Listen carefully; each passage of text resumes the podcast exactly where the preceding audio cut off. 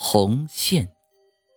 从记事起，周祥德就知道自己的身体与众不同，那是在他右臂与肩胛相连的地方有一条红色的胎记，自腋下生出，约一指宽，远远望去，好像手臂曾经被斩下来又接上的样子，十分骇人。所以，无论天有多热，周祥德也从不在人前赤身露体。生怕这种异象落入旁人之眼。更大的惊骇来自于他十八岁那年的夏天，一直身体还算健康的祖父以八十的高龄去世了。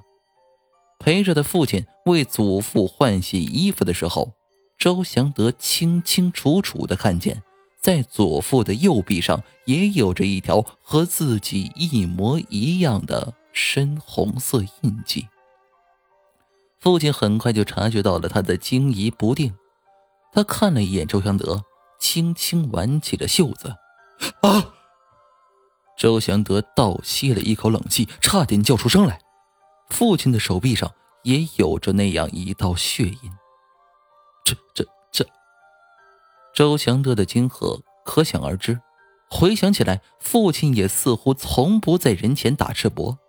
莫非是周家祖上不积德，所以才会一门三代都患有这样的恶疾？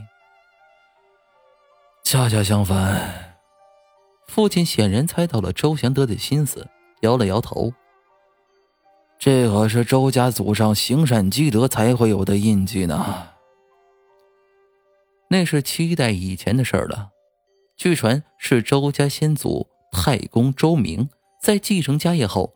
第一次一个人去山东收账，回程途经河南抚田一境，便发现自己简直踏入了人间地狱。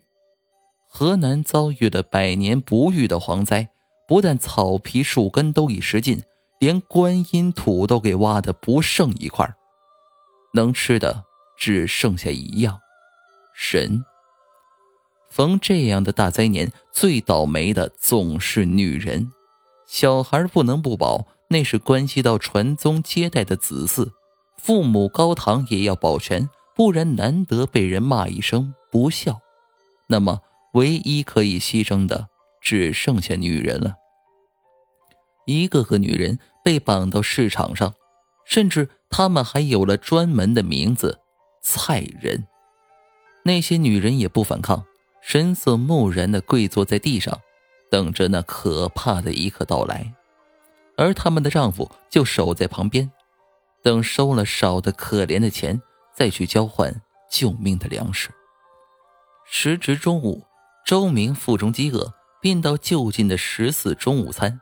只听厨子说了句：“哎，肉没了，客人少带。”接着便拖着两个女人进了后厨，嘴里嘟囔着：“先切一个蹄子来给客人下酒。”周明一愣，还没等他回过神来，只听到一声惨叫。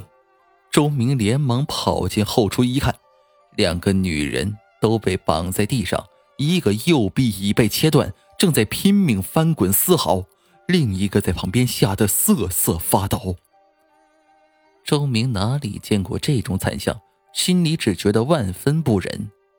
幸好刚刚收了账，身边还有多余的银两，连忙取出来交给店家。把两个女子赎买了下来，一问原来是两妯娌，断臂的是嫂嫂孟氏，另一个是小姑李氏。孟氏伤势沉重，自知已经万死无生，只求速死。周明咬了咬牙，让厨子一刀刺中了他的心口，让他安然而死。本来周明是想要送李氏回家的，李氏却哭着说。即使回了家，无非是被再多卖一次，横竖是个死。周明想想也觉得他说的有理，好人做到底，便将李氏带回了家乡。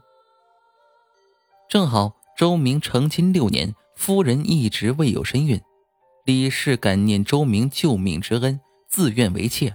一年后便生了一个男孩，在他的右臂赫然有着一道如刀斩之痕的红印。这是一条啊积德之印呐。父亲慢条斯理的放下了袖子。虽然看上去有点可怕，但是我就希望他能在周家世世代代传下去，永世启昌。两年后，周祥德的新婚妻子生产了，在婴儿的右臂上果然也有着这样一道红印。看着妻子惊恐的眼神，周祥德轻轻卷起了自己的袖子。